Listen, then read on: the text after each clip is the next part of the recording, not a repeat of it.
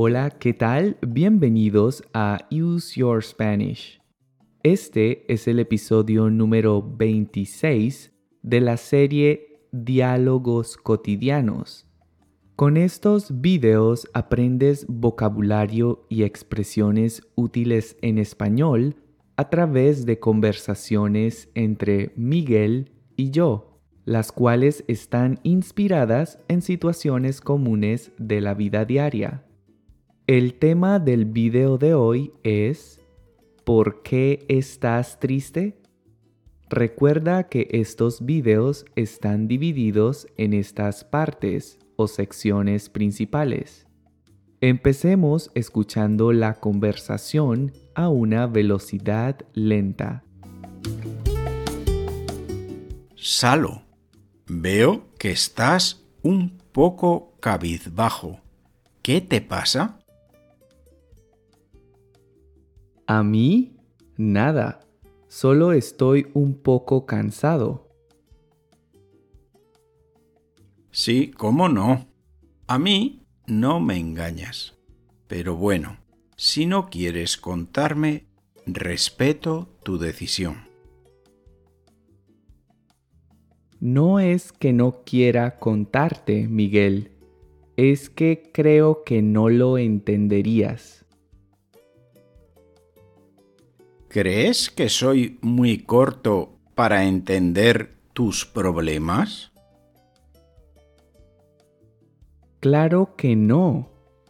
Bueno, está bien, te voy a contar, pero que quede entre nosotros.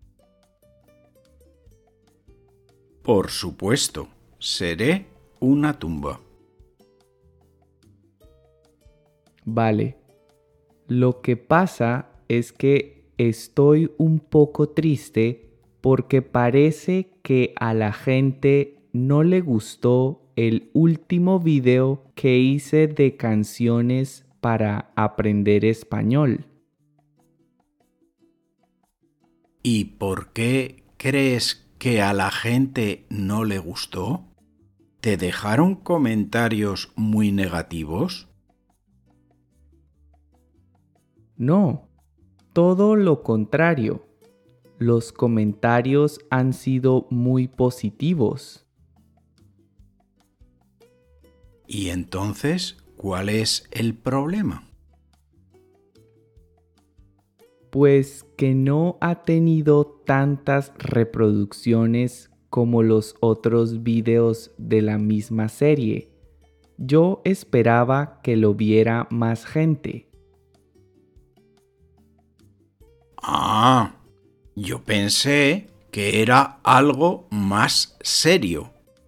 ¿Te pones así solo porque uno de tus vídeos no recibió la atención que esperabas? ¿No crees que estás siendo un poquito dramático? ¿Ves? Sabía que no lo entenderías. Lo que realmente no entiendo es por qué, en vez de enseñar español, no enseñas arte dramático. En eso serías más popular. Ja, ja, qué gracioso. ¿Pudiste entender nuestra conversación? Antes de explicarte las palabras y expresiones que estaban resaltadas en negrilla, evaluemos qué tanto pudiste entender. Intenta responder las siguientes preguntas. ¿Por qué Salo no quería hablar con Miguel sobre lo que le entristecía? ¿Por qué Salo no quería hablar con Miguel sobre lo que le entristecía? Siguiente pregunta. ¿Por qué Salo estaba triste? ¿Por qué Salo estaba triste? Siguiente pregunta. Según Miguel, ¿qué otra cosa Salo debería enseñar y por qué? Según Miguel, ¿qué otra cosa Salo debería enseñar y por qué? Y en esta última pregunta me gustaría que compartieras con nosotros tu opinión personal. ¿Crees que Salo estaba siendo dramático o era una razón justa para ponerse triste? ¿Crees que Salo estaba siendo dramático o era una razón justa para ponerse triste? Te invito a que dejes tu respuesta en los comentarios. Y ahora sí te voy a explicar algunas de las expresiones y palabras que usamos en nuestra conversación. Empecemos. La primera palabra que me gustaría explicarte es cabizbajo o cabizbaja. Usamos esta palabra para describir a una persona que se encuentra triste o preocupada y que por ese motivo tiene su cabeza inclinada hacia abajo. En otras palabras, si alguien está cabizbajo, significa que su estado de ánimo no es bueno y otras personas pueden notarlo con facilidad a causa de su lenguaje corporal. Veamos algunos ejemplos. ¿Sabes qué le pasa a Juan? Lo veo cabizbajo. ¿Sabes qué le pasa a Juan? Lo veo cabizbajo. Otro ejemplo. Desde que Diana se divorció, ha estado cabizbaja. Desde que Diana se divorció, ha estado cabizbaja. Y otro ejemplo. Esa triste noticia me dejó cabizbajo durante varios días. Esa triste noticia me dejó cabizbajo durante varios días. ¿Vale? Y continuamos. Una expresión muy interesante que usamos en la conversación fue sí, cómo no. Esta expresión se puede usar de dos formas muy diferentes. El primer uso es un poco negativo y es para expresar sarcasmo ante una afirmación que nos molesta o que sabemos que no es cierta la usamos para expresar incredulidad o para indicar que no tomamos en serio lo que la otra persona está diciendo. Veamos algunos ejemplos. ¡Qué dolor de cabeza tan horrible! No volveré a beber alcohol nunca más. Sí, cómo no, siempre dices lo mismo, pero vuelves a hacerlo. Qué dolor de cabeza tan horrible. No volveré a beber alcohol nunca más. Sí, cómo no. Siempre dices lo mismo pero vuelves a hacerlo. Y otro ejemplo. Si me ganara la lotería, donaría todo para ayudar a la gente que vive en la calle. Sí, cómo no. Con lo tacaño que eres, estoy seguro de que no donarías ni un euro. Si me ganara la lotería, donaría todo para ayudar a la gente que vive en la calle. Sí, cómo no. Con lo tacaño que eres, estoy seguro de que no donarías ni un euro. El segundo uso de esta expresión es, en cambio, positivo y expresa que estamos dispuestos a aceptar o a hacer algo. Usamos esta expresión para responder una pregunta de forma afirmativa y cortés. Veamos algunos ejemplos. Tengo mucho calor. ¿Podrías abrir la ventana, por favor? Sí, ¿cómo no? Tengo mucho calor. ¿Podrías abrir la ventana, por favor? Sí, ¿cómo no? Y otro ejemplo. ¿Me darías unas clases de español? Sí, ¿cómo no? ¿Me darías unas clases de español? Sí, ¿cómo no? ¿Vale? Y seguimos. Una expresión interesante usada en nuestra conversación fue ser corto o ser corta. Esta expresión se usa principalmente en España para indicar que alguien es poco hábil o poco inteligente. Aunque se usa para hablar de algo negativo, por lo general no es demasiado ofensiva y por eso es muy común su uso entre familiares y amigos. Veamos algunos ejemplos. ¿Dejaste las llaves dentro? ¡Qué corto eres! ¿Dejaste las llaves dentro? ¡Qué corto eres! Otro ejemplo. María es un poco corta para manejar el móvil. María es un poco corta para manejar el móvil. Y otro ejemplo. Soy muy corto para aparcar el coche. Soy muy corto para aparcar el coche. ¿Vale? Espero que estés disfrutando de este video. Si sientes que mi contenido te ayuda a mejorar tu español, considera hacer una donación a través de Coffee. Cada donación que recibo me motiva y me ayuda a seguir creando contenido gratuito y de calidad. También encontrarás este enlace en la descripción del video. Recuerda que puedes seguirme en Facebook e Instagram y que ahora puedes escuchar mi podcast en las principales plataformas. También te recomiendo que visites mi página web useyourspanish.com. Y eso es todo. Continuemos con el resto del video.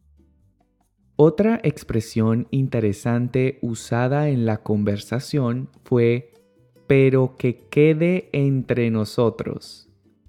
La expresión quedar entre nosotros se usa para pedirle a una o varias personas que mantengan en secreto algo que se les va a contar, es decir, que no se lo digan a nadie más. Veamos algunos ejemplos. Te voy a contar lo que me dijo tu esposa, pero debe quedar entre nosotros. Te voy a contar lo que me dijo tu esposa, pero debe quedar entre nosotros. Otro ejemplo.